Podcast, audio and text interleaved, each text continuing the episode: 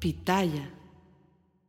Bienvenidos, me da muchísimo gusto saludarlos. Yo soy Felipe Cruz, el Philip, y es un gusto poder estar con todas y con todos ustedes en este fin de semana. Oigan, qué rico de verdad estar descansando por fin. Creo yo que la gran mayoría lo merecíamos y lo necesitábamos, aparte de todo.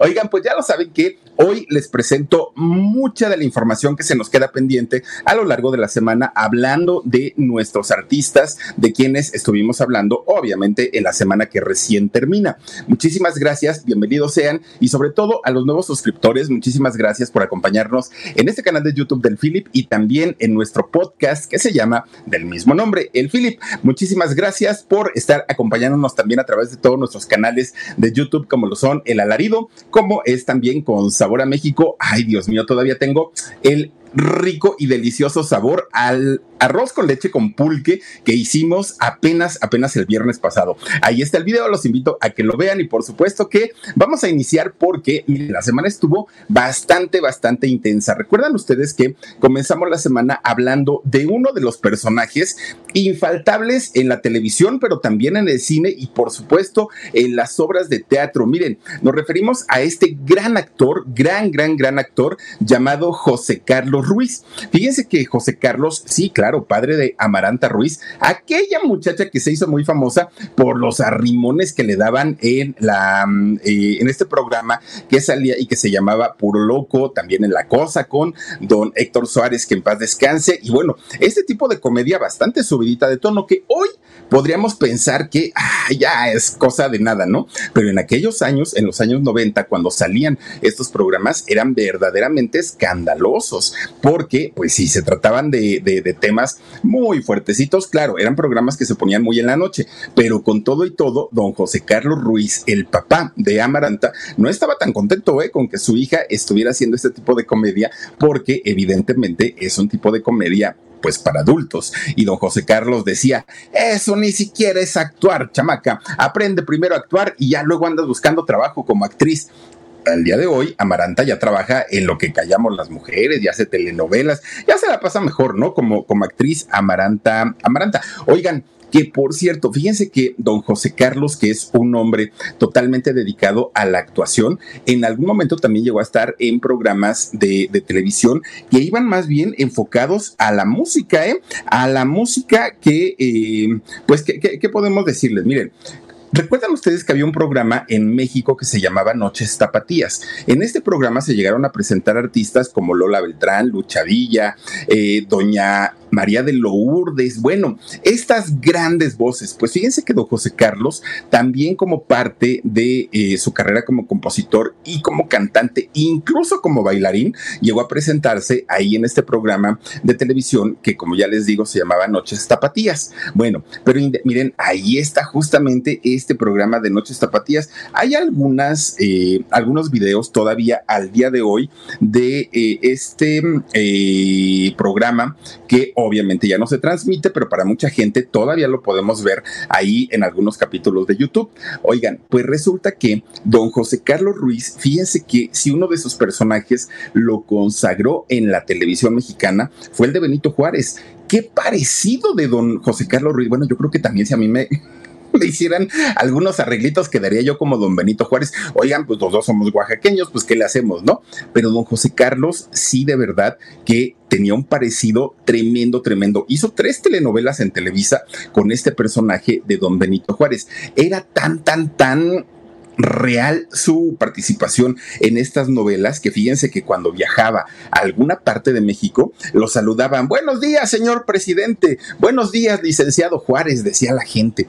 Y don José Carlos decía, híjoles, que cómo les explico que en 1872 ya murió don Benito Juárez, ¿no? Desde aquel año, fíjense, desde 1872, don Juárez, eh, Benito Juárez, el benemérito de las Américas, dejó de existir y sin embargo, pues era tan real el, trabajo, tan realista el trabajo que hacía don José Carlos Ruiz con este personaje que la gente lo seguía identificando como don Benito Juárez. Ahora, esto le trajo muchos problemas porque eh, durante muchos años, porque ni siquiera fue poquito el tiempo, don José Carlos Ruiz no encontraba trabajo. Y no encontraba trabajo porque le decían, no, gracias, ahorita no estamos buscando el personaje de Juárez, aquí en esta novela no.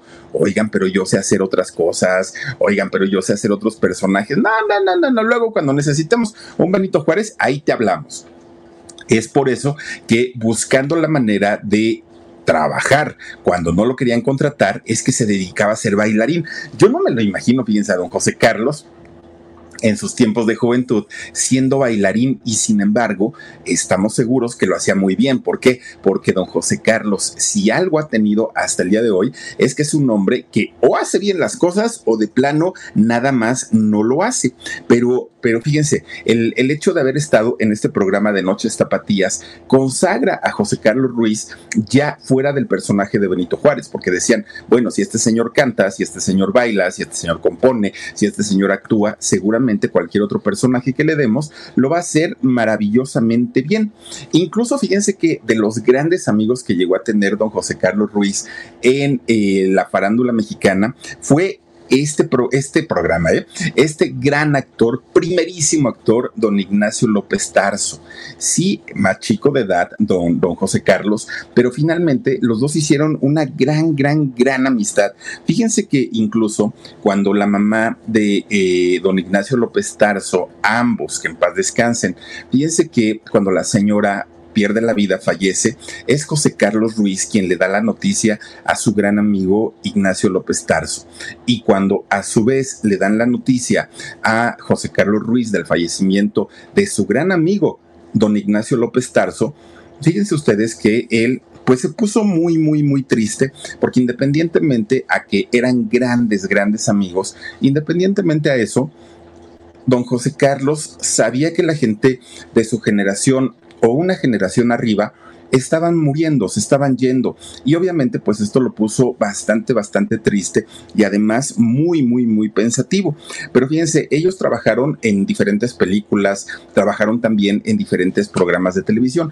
Yo recuerdo una donde eh, trabajaron juntos, que fue la de Morenita, esta película que trata sobre el rapto a el ayate de Juan Diego que se encuentra en la Basílica de Guadalupe. Está muy buena esta película y ahí don José Carlos Ruiz hace el personaje de un cardenal y don Ignacio López Tarso hace el personaje del abuelo de un muchacho que se anda metiendo en problemas de narco.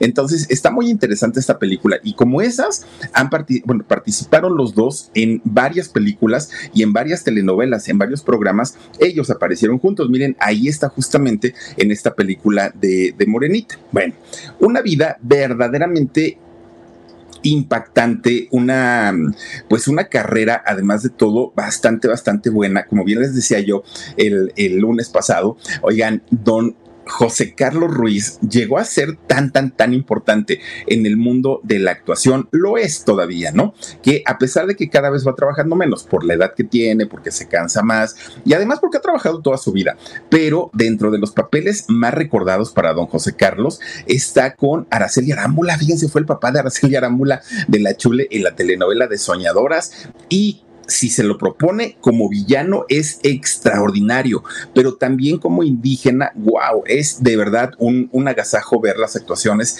de don José Carlos Ruiz. Ahora, si hablamos de cine, fíjense que a lo mejor no de la misma, no a lo mejor, con toda seguridad, miren qué guapa la chule, de verdad que sí, ¿no? Y don José Carlos es que tiene este, pues, pues es camaleónico don José Carlos, y lo mismo puede ser un gran villano, que puede ser un hombre bondadoso, que puede ser un hombre de campo, que puede ser un padre de familia. Bueno, es muy, muy, muy cambiante la personalidad de don José Carlos Ruiz y ojalá lo tengamos por muchos años porque de verdad que es uno de los personajes más icónicos y más representativos de la televisión, el cine y el teatro en nuestro país. Oigan, como ya les decía, perteneciente a otra generación, otro tipo de trabajo o otro tipo de cine que le ha tocado vivir, indiscutiblemente nos tenemos que referir a Gael García Bernal. Fíjense que este muchacho mi gente, ¿cómo están? Yo soy Nicola Porchela y quiero invitarlos a que escuches mi nuevo podcast Sin Calzones, en el que con mi amigo Agustín Fernández y nuestros increíbles invitados hablamos de la vida, la fiesta y nuestras mejores anécdotas. Y obviamente todos los detalles que no contamos en ningún otro lugar, solo lo van a tener acá en Sin Calzones.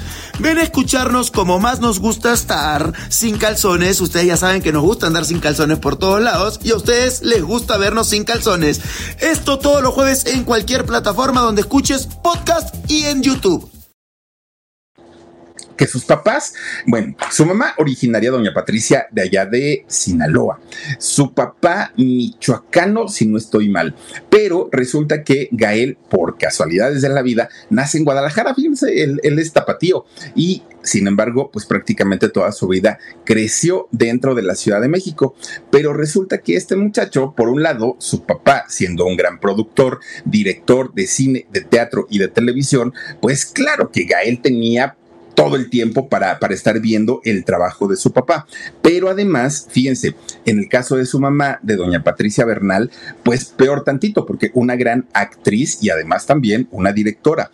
Obviamente, miren, Gael García desde muy chiquito, desde muy chiquito comenzó a actuar. Incluso algo que les comentaba es que Gael García, de sus primeros trabajos, aunque no lo incluyen como parte de su currículum, su primer trabajo fue en la telenovela Cuna de Lobos, fíjense, nada más con eh, Doña María Rubio, uy, la gran Catalina Krill, y de ahí, miren, Doña Rebeca Jones, que en paz descanse, Doña Diana Bracho, Alejandro Camacho, no, no, no, un elencazo. ¿Y qué hizo en Cuna de Lobos Gael García? Pues hizo nada más ni nada menos que el personaje de José Carlos, que hacía nada más ni nada menos que eh, este, ay Dios mío, se me olvidó, el, el señor, ay Dios mío, ayúdenme por favor, este, el, el, el papá de los muchachos, de nosotros los nobles, este, ay, ¿cómo se Gonzalo Vega.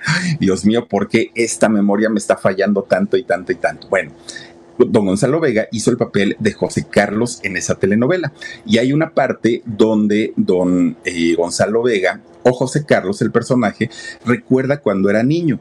Y ese niño que sale en el recuerdo de Gonzalo Vega era Gael García. Esa fue su primera participación en las telenovelas en México. Como ya les digo, no lo cuentan como parte de su currículum, pero sí fue su primer trabajo.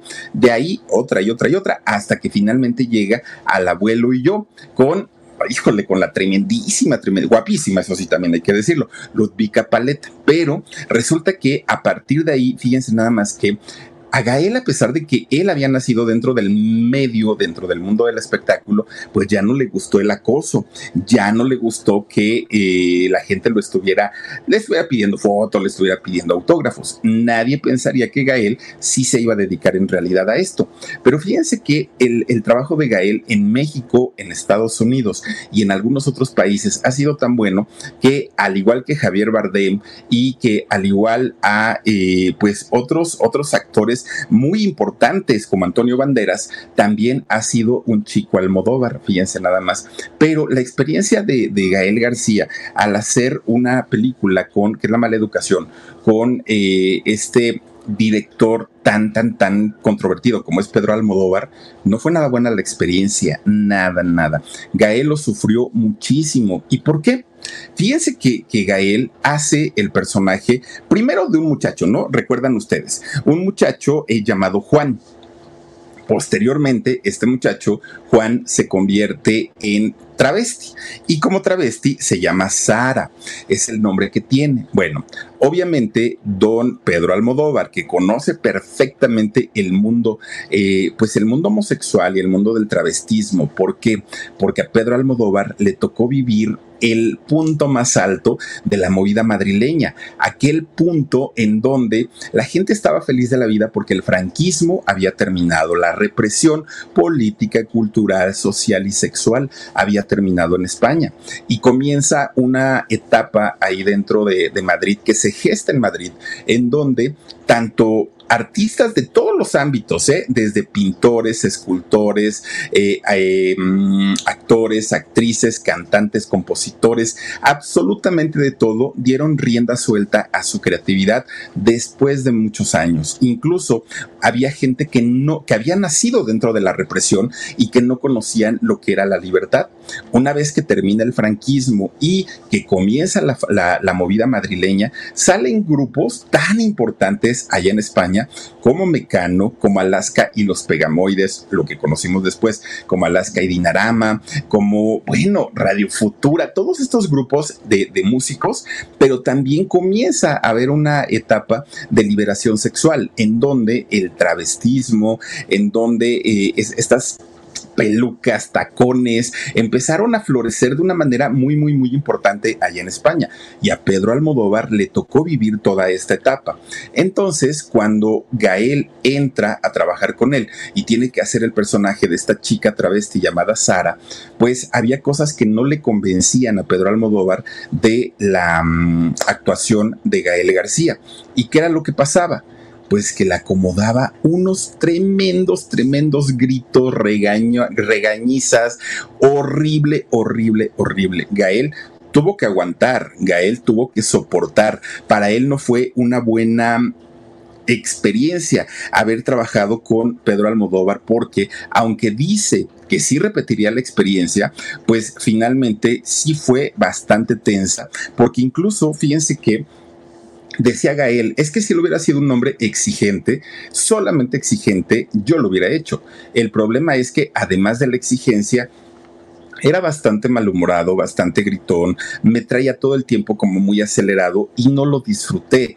Yo pensé que trabajar con Pedro Almodóvar iba a ser una experiencia increíble y maravillosa y no, no, no fue así. La, la verdad es que dice Gael que lo sufrió y lo sufrió bastante, sufrió bastante haber trabajado con Pedro Almodóvar y sin embargo el resultado fue muy bueno en pantalla. Bueno, vimos ahorita las imágenes de un Gael García convertido en Sara y fíjense que el parecido que tiene con Julia Roberts o con su mamá, eh, con Patricia Bernal, es exacto, es, es idéntico, ¿no? Pero pues sí, Gael la pasó bastante, bastante mal. Él dijo, ¿no? Eh, Gael García solo comentó que había sido un proceso, esta película, bastante difícil, bastante doloroso y que incluso llegó a pensar en tirar la toalla, pero eh, dijo, no, no, no, porque yo no fui educado para dejar los proyectos a medias y solo por eso terminé de hacer la película, que si me hubieran dado a elegir, por supuesto que hubiera renunciado. Ahora, de lo que no platicamos el, lunes eh, pasado, martes, perdón,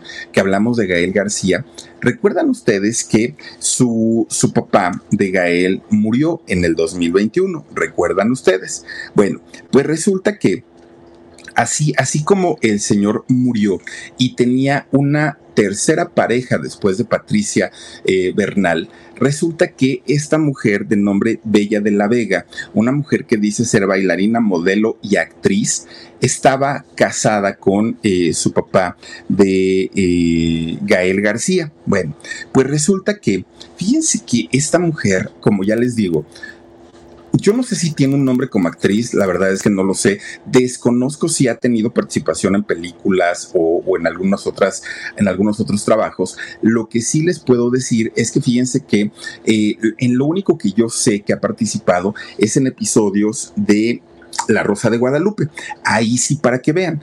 Pero resulta que cuando don José Ángel eh, García pierde la vida, como ya les decía yo, en el 2021, Bella de la Vega fue muy criticada, quien era su pareja de eh, José Ángel García. ¿Y por qué?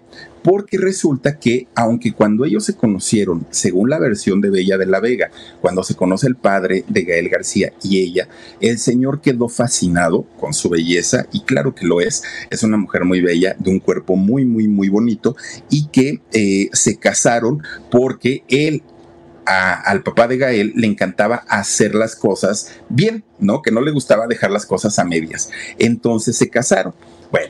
Pues vivieron un tiempo en una relación, pero lo que cuenta Bella de la Vega es que Gael, Patricia y toda la familia, ¿no? De, Gael nunca estuvieron de acuerdo con este matrimonio, con el matrimonio de Bella y de el papá de, Gael García.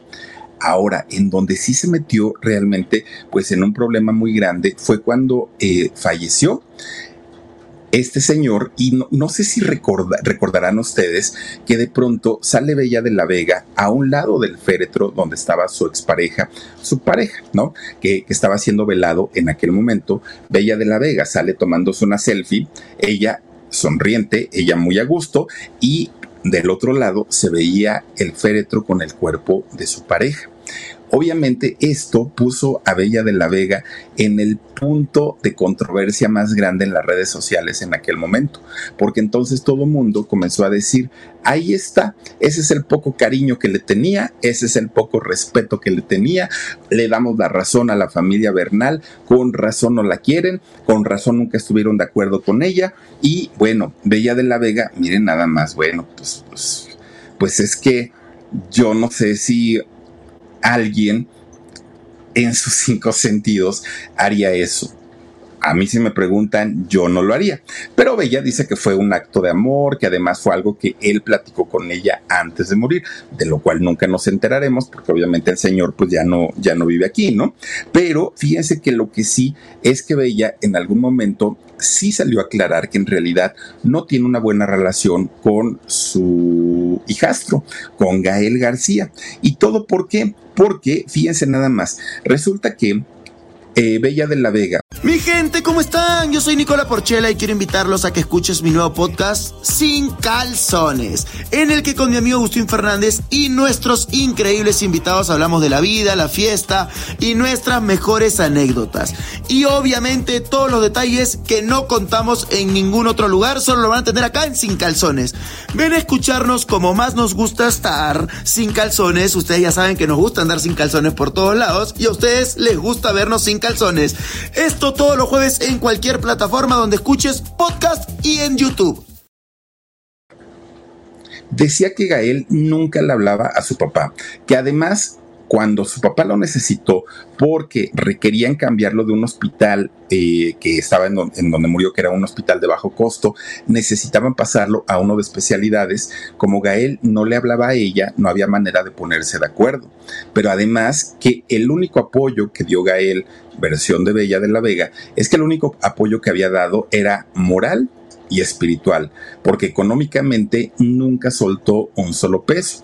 Eso dijo Bella de la Vega. Pero además dijo que eh, los, uno de los hijos que había tenido con una pareja anterior a ella, es decir, con Carla Ríos, pues tampoco el hijo la quería, que también el hijo estaba bastante, bastante eh, enojado con ella y que ella no lograba entender por qué. Pero fíjense, Bella de la Vega se quejó mucho de Gael. Bella de la Vega decía, es que yo no puedo entender cómo dejaron a José Ángel caer de esa manera, él los necesitaba, nunca estuvieron aquí, nunca vinieron a verla, a verlo, si ellos no querían hablar conmigo estaba bien, pero por lo menos que visitaran a su padre y bueno, cosas horribles, horribles. Y hay que, digo, pues reconocerle a Gael que nunca habló mal de la señora, nunca. Yo por lo menos no lo escuché. Yo por lo menos siempre que, hablaba o que habla al día de hoy Gael de su papá, habla bastante, bastante bien de él, pero sí de la señora, eh, pues evita ¿no? Eh, tener algún tipo de comentario para no meterse en controversias. Lo que dice Gael, yo sí visitaba a mi papá, incluso llevaba a mis dos hijos para que mis hijos convivieran con él. Que la señora no estuviera en casa o que la señora no se diera cuenta, ese es otro asunto. Pero a final de cuentas, yo pues me quedo con la conciencia tranquila. Sé que mi papá estaba trabajando. Fíjense que de los últimos trabajos que hizo José Ángel García eh, fue ser director de La Rosa de Guadalupe. y seguramente por eso Bella de la Vega trabajó ahí, ¿no? Pero eh, decía Gael, pues tampoco es que mi papá ganara poco dinero entonces, pues él tenía lo suficiente para atenderse y para llevar su tratamiento. Y en la parte de visitarlo, claro que lo visitábamos, por supuesto que sí. Bueno, por último, Bella de la Vega dijo, ah, y por cierto, en el tema de la herencia, ahí sí no hay ningún problema, ¿eh? Y le dijeron, ¿y por qué? Pues porque no dejó nada. Así dijo.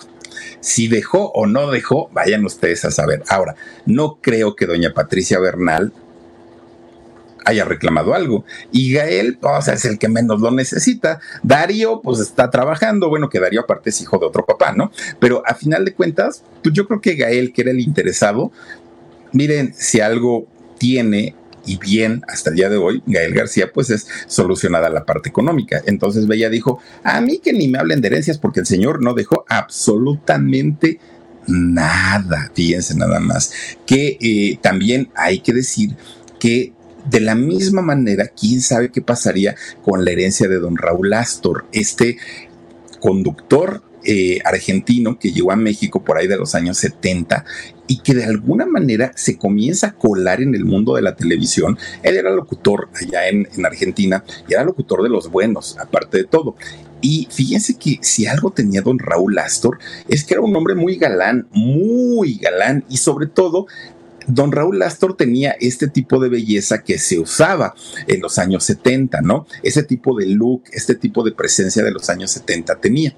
Cuando él entra a trabajar a Telesistema Mexicano, que posteriormente se convierte en Televisa, oigan, don Raúl Astor comienza a hacer negocios, nada más ni nada menos que con don Emilio Azcárraga Milmo. Y llegaron a ser tan buenos negocios ellos que don Raúl Astor se convierte en uno de los pilares más importantes de Televisa, al nivel del que ustedes me puedan decir, ¿eh? al nivel de un Raúl Velasco, al nivel de un Chabelo, al nivel de un Chespirito, a nivel de estos grandes, grandes de Televisa, a ese nivel estuvo don Raúl Astor, que incluso Raúl Astor recibía a mucha gente en su oficina y él les daba oportunidades de trabajo. No crean ustedes que nomás ahí quedó. Ahora, lo veíamos siempre sonriente, siempre bien presentable, siempre muy guapetón cuando salía con Topollillo. Tanto que aunque era un programa nocturno, aunque pasaba en la noche, oigan, a todos o a la gran mayoría nos encantaba ver a don Raúl Astor y ver a Topollillo juntos, ¿no? Porque además de todo, eh, los dos hacían una pareja y una combinación perfecta, perfecta. Bueno, pues nada más alejado de la realidad porque don Raúl Astor era un hombre sumamente irritable, sumamente enojón, grosero, déspota, que no tenía nada que ver con aquel personaje que veíamos en pantalla, que veíamos en televisión junto al ratoncito, ¿no? Que ahora sabemos que es el ratoncito Luigi, ¿no? O Topollillo. Y cuando Topollillo cantaba alguna de sus canciones tan emblemáticas, bueno, Raúl, fascinado, sonriente, encantador, pero era todo lo contrario. Bueno, era todo lo contrario al punto que su misma esposa, oigan, de, de verdad que bueno, teniendo una esposa además muy bella, muy, muy, muy bella, pues resulta que, fíjense que doña Chela Castro le aguantó varias infidelidades a Raúl Astor, varias. Y doña Chela, muy al estilo de doña Coquita Abarca, también decía, ay, a mí no me importa, que ande con quien quiera. Bueno, cuando yo escucho a doña, a doña Chela Castro decir, es que, miren, lo que sucede que retan a mi marido. ¿No? ¿Por qué? Porque empiezan, ya que no te atreves a andar conmigo. Y entonces mi marido es hombre, porque si él no aceptara esos retos, sería igualito como si fuera maricón decía doña Chela Castro, que en esos años todavía estas palabras no eran tan despectivas, ¿no?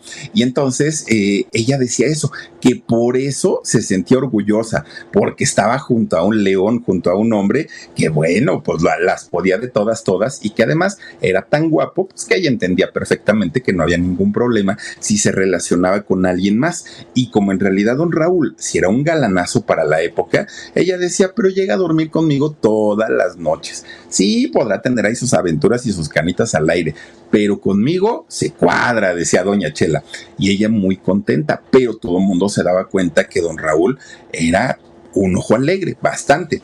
Lo que sí, y, y les lo platicábamos el jueves, el miércoles, ¿no? Es que, miren, no hay historias conocidas hasta el día de hoy de gente que haya salido a decir que don Raúl pues abusaba de su poder como lo hacían y lo siguen haciendo muchos grandes ejecutivos y productores de las televisoras. No tenemos historias de ese tipo de don Raúl y ojalá nunca haya sucedido. Y si llegó a suceder que se metió con alguna de, las personas con las que llegó a trabajar, ojalá haya sido consensuado, ojalá haya sido de una manera elegante, por decirlo de alguna manera, y no haya sido forzado, no haya sido amedrentando a la gente o condicionándola para darle algún tipo de trabajo porque la importancia que llegó a tener Raúl Astor dentro de Televisa llegó al nivel que don Raúl Astor era el que decidía darle o no trabajo a los artistas. Fíjense nada más.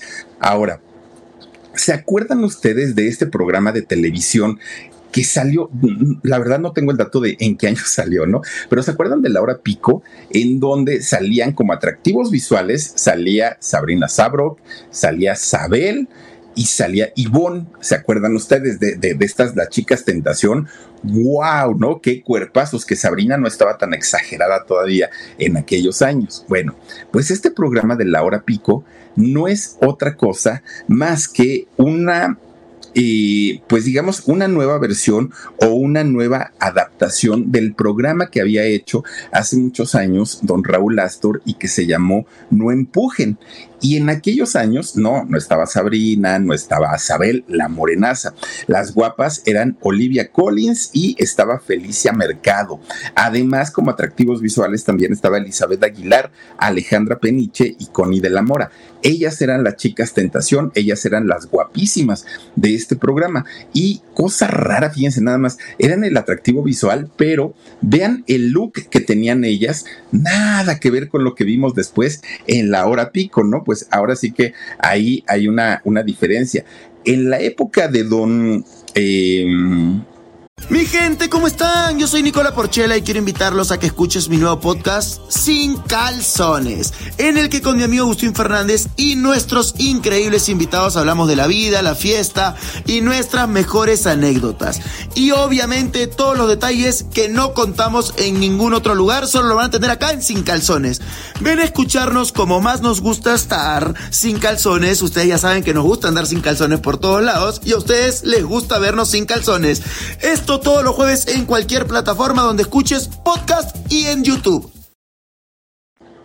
Raúl Astor, fíjense que los comediantes que salían no eran Don Miguel Galván, no era este, pues estos personajes que tenía, era Carlos Ignacio, salía Arturo García, eh, Arturo García Tenorio, salía Álvaro Carcaño, eh, bueno, es, este tipo de, comediantes eran los que hacían sus personajes, ¿no? Ahora pues ya son eh, este Uribe, ¿no? Adrián Uribe, el, el fallecido Miguel Galván, eran los buenos en la hora pico, pero es una adaptación de aquel programa que hizo en algún momento eh, don Raúl Astor, fíjense el, programa de No Empujen. Bueno, pues los dos muy exitosos, ¿eh? porque también Laura Pico, hay que decirlo que fue un programa bien, bien, bien exitoso en aquellos años. Tan exitoso como la carrera de un joven actor, y, digo joven actor porque miren nada más el elenco de No Empujen. Oigan, un actor joven 51 años, realmente sigue siendo un, muchacho joven, pero qué tal que en algún momento la revista People lo declaró el hombre más sexy del mundo, el hombre más sexy del planeta, y nos referimos a Ben Affleck. Este eh, actor actor estadounidense nacido en, en California y en Estados Unidos, oigan, es una historia muy fuerte, porque fíjense que los antecedentes familiares de Ben Affleck fueron bastante, bastante difíciles. Desde su papá, Don Timothy, un hombre alcohólico que incluso terminó siendo vagabundo. En el caso de su abuelita, que su abuelita con solo 46 años decidió quitarse la vida y que era adicta a, los, a las pastillas para dormir y además al alcohol una de sus tías que se inyectaba heroína, otro de sus tíos que se terminó dando un tiro en la cabeza, en fin, trae un antecedente bastante complicado Ben Affleck. Y eso definitivamente a él le afectó y le afectó mucho. Ben Affleck padece eh, déficit de atención, que ya de por sí es un problema bastante, bastante fuerte. Ahora súmenle a esto todo lo que eh, vivió con su familia, la separación de sus padres, además una mamá muy preparada, egresada de Harvard, y un papá al que poco le gustaba trabajar, al que le gustaba más bien depender de su propia esposa y en algún momento de sus hijos. Y todo esto afectó de una manera terrible a Ben Affleck, de una manera muy, muy, muy fuerte. Incluso, fíjense que Ben Affleck llegando a tenerlo prácticamente todo, siendo joven, siendo guapo, siendo talentoso, compartiendo su vida con las mujeres más guapas de Hollywood, no se sentía feliz, no se sentía contento. Incluso, fíjense, de todos los personajes que ha hecho, uno que le aplaudieron bastante fue cuando hizo Batman. Y no saben ustedes cómo la sufrió. Él no fue feliz durante este rodaje. No le gustaba estar ahí haciendo esta película. Incluso todo el tiempo se la pasaba diciendo, no sé ni para qué me esfuerzo, esta película va a ser un fracaso. dando por hecho que la película iba a fracasar aún cuando la estaban haciendo apenas. Para su sorpresa, se convirtió en todo un éxito. Bueno, pues miren, al día de hoy, Ben Affleck lo que ha decidido es hacer únicamente personajes o papeles o dirigir eh, proyectos en los que él se sienta cómodo, en los que él se sienta a gusto, porque aquella sombra del alcoholismo de su papá le pegó tanto a él que también llegó a perder el control de su vida con el alcoholismo, sumado a su déficit de atención y sumado al mal humor que todo el tiempo tiene Ben Affleck, obviamente pues le, le ha traído una serie de problemas tremendas, tremendas. Incluso al día de hoy, Ben Affleck se ve totalmente cambiado, está muy subido de peso y para un muchacho que vivió de su físico durante tantos años, pues sí llega a ser un problema, sí llega a convertirse en un problema. Vive con una de las mujeres más sexys del mundo, de todo el planeta, y aún así lo hemos visto de muy mal humor, azotándole la puerta, con unas caras que dejan a saber que van peleando, que van discutiendo, pareciera que no es feliz. Fíjense que Ben Affleck, dentro de los problemas que, llegó a tener, están estas denuncias públicas que hicieron tres de sus compañeras. Eh, dos actrices y una maquillista por tocamientos indebidos. Pero el problema, miren, ahí está Ben Affleck eh, en la actualidad, pues sí, ya nada que ver con, con aquel muchacho jovenzuelo, ¿no? Que conocimos. Pero fíjense ustedes que no solamente él, también su hermano, su hermano eh, de Ben Affleck, ha tenido demandas por eh, tocamientos o por acoso. Y es que los dos pues se les dio por ese lado. Ahora, ahí sí ha hablado su papá. Don Timothy sí ha salido y ha dicho, no es cierto, esas mujeres son unas mentirosas, no les crean, mis hijos son unos caballeros y eso es imposible que ellos le falten el respeto a quien sea. Pero fíjense, de, de hecho, todavía el papá, don Timothy, dijo que quienes eran culpables del comportamiento de sus dos hijos era Hollywood. Dijo, gracias a Hollywood y a todas las cochinadas que hay allá adentro, por eso mi hijo se divorció de Jennifer, eh, de, su esposa, ¿no? Esta, esta mujer eh, tan, tan, tan guapa, Jennifer Garner. Fíjense, dijo el señor, ¿no? Don Timothy, es que Hollywood siempre se la pasan ahí incitando a mi hijo para que tome, para que ande engañando a su mujer y todo pero pues nunca ha comentado don, don Timothy también las infidelidades que ha cometido Ben Affleck y que no ha sido una, han sido muchas. Bueno, pues en, en cuanto a las acusaciones de abuso, eh, ya sabemos de qué tipo, Ben Affleck lo único que ha dicho es, perdón, sí, la regué, no lo vuelvo a hacer y les ofrezco una disculpa a mis compañeras. Es lo único que ha dicho Ben Affleck y pues de ahí pues él piensa que pues que ahí quedó todo el asunto, ¿no? Él, dice, pues ahí queda todo el problema, ya no pasa absolutamente nada. Pero, pues sí ha sido una, una vida muy difícil la que ha tenido este actor de 51 años. Tiene tres hijos, lleva, por lo menos que les gusta, dos matrimonios y al día de hoy pues sí se le sigue viendo desencajado, no se le sigue viendo o no se le ve con, una eh, felicidad profunda, simplemente se le ve como pues estoy aquí, lo tengo que hacer y nada más. Ojalá se llegue a atender porque el problema del alcoholismo, de otras sustancias, sumado a un mal carácter y sumado a un déficit de atención, podría ser muy peligroso. Entonces, eh, parte de la vida de, de, Ben Affleck sí ha sido de éxitos, pero por otro lado, de una depresión y de una tristeza permanente prácticamente. Oigan, y ya nada más para cerrar la semana, miren, ya hasta vergüenza da estar hablando de este personaje, porque este personaje ha sido la comidilla pues a partir de que sale el podcast de María Raquel Portillo en boca cerrada y a partir de que sale la, serie, eh, la bioserie de Gloria Trevi, que ahora ya nos dijeron que no es bioserie, que tampoco es documental, pues que es un trabajo que hicieron ellos y que tiene mucha ficción pues como para hacer ficción, oigan, está bastante, bastante apegada a lo que misma Televisa sacó en especiales que se llamaron El recuento de los daños. Además también eh, a lo que sacó Televisión Azteca como parte de El Ojo del Huracán. Entonces, así como que tan, tan, tan ficción, pues yo creo que no. Pero fíjense que este señor ¿Qué tal, qué tal que la misma gente lo ha denunciado tanto en los canales de Angélica Palacios, eh, que es Multimedia 7, como eh, con las comadres del río, estas eh, hermanitas que tanto Gema como Eloína, estas chicas que pues hacen su, su, programa en YouTube, en el canal de YouTube que se llama Las Comadres del Río, pues fíjense nada más cómo la misma gente les ha mandado información que han visto a Sergio Andrade en el estado de Yucatán, en la ciudad de Mérida, y que además eh, ya ubican perfectamente la casa donde vive su hija Sofía y donde trabaja con ellas su hermana Antonia. Y resulta que dicen, dicen que Sergio Andrade se dedica a repartir comida porque es un negocio familiar y es un negocio de comida lo que están haciendo al día de hoy estas muchachas. Ahora, aquí el asunto es que Sergio Andrade, que si bien ya le sabemos prácticamente todas las porquerías en las que ha estado metido, ¿qué tal que la nueva es que también ha utilizado voces que no le pertenecen para sacar discos de los que ha cobrado?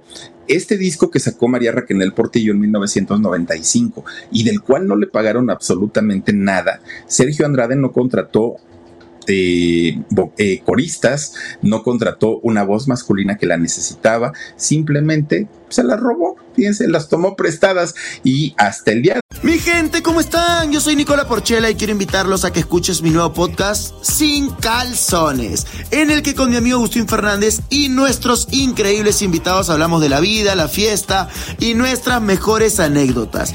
Y obviamente todos los detalles que no contamos en ningún otro lugar, solo lo van a tener acá en Sin Calzones. Ven a escucharnos como más nos gusta estar sin calzones. Ustedes ya saben que nos gusta andar sin calzones por todos lados y a ustedes les gusta vernos sin calzones. Esto todos los jueves en cualquier plataforma donde escuches podcast y en YouTube. Hoy, a casi 30 años de haberse grabado esta canción, Sergio Andrade no les ha remunerado ni a Mari Boquitas, ni tampoco a estos muchachos que pertenecían a un proyecto que iba a salir y que era de Sergio Andrade y este proyecto se llamaba Papaya el grupo Papaya. Bueno, Sergio Andrade ya no sé ¿Qué le falta por hacer en sentido negativo? Ya maltrató, ya humilló, ya golpeó, ya abusó, ya robó, híjole, ya ocultó, tiró a su propia hija. O sea, no estamos hablando de un juego. Un padre que dijo, ay, aviéntala ya la basura, no pasa nada y el río la hunde. No, no, no. O sea, miren, yo no sé qué, qué, cosa debe pasar en la cabeza de una persona para que llegue a tomar esa decisión y todavía mentirle a la mamá. Y peor aún, la mamá, pues ya lo hizo, pues ya ni modo, ya lo denuncia en público. Ay, sí, por favor, señora, tampoco se pase de lista, ¿no? No, este caso de verdad que si antes nos había sorprendido, ahora nos deja con la boca abierta, porque todo parece indicar que Gloria Trevi sigue con los ojos cerrados. Y este señor seguirá lastimando, seguirá haciendo daño, seguirá burlándose de las familias, lastimando jovencitas, burlándose de las autoridades. Él está feliz y contento, ya le pueden llover las demandas, total, ya pagó en la cárcel, total, tengo un hermano en la política, ¿cuál es el problema? Ya regalé un hijo, ¿no? Dejé otro en España, a otra la vente a la basura, o sea, imagínense nada más a este señor, yo no sé, yo no sé, el día que tenga que entregar cuentas, ¿qué caramba va a decir? No lo sé. Yo no logro entender un solo delito de este señor, no lo logro entender. Súmenle uno, otro, otro, otro, otro, otro, otro, dice uno, ya, ya estuvo. De verdad que esta situación sí está bien fea, pero pues bueno, ojalá pronto den con él y sobre todo, pues que eviten que este señor siga lastimando a más jovencitas, a más mujeres, a más familias y a toda una sociedad. Además de todo. Pues hasta aquí con nuestro resumen y con los datos que nos faltaban por contarles en este podcast de fin de semana. Les quiero agradecer muchísimo por habernos acompañado, haberse conectado con nosotros y les quiero eh, decir que el día de mañana tendremos alarido a las 9 de la noche, hora de la Ciudad de México, y el día lunes estaremos totalmente en vivo, 9.30 de la noche, en nuestro canal del Philip. Vaya historia que les voy a platicar. Cuídense mucho, gracias Omarcito Benumea, gracias Dani, les mando un beso, adiós. Adios.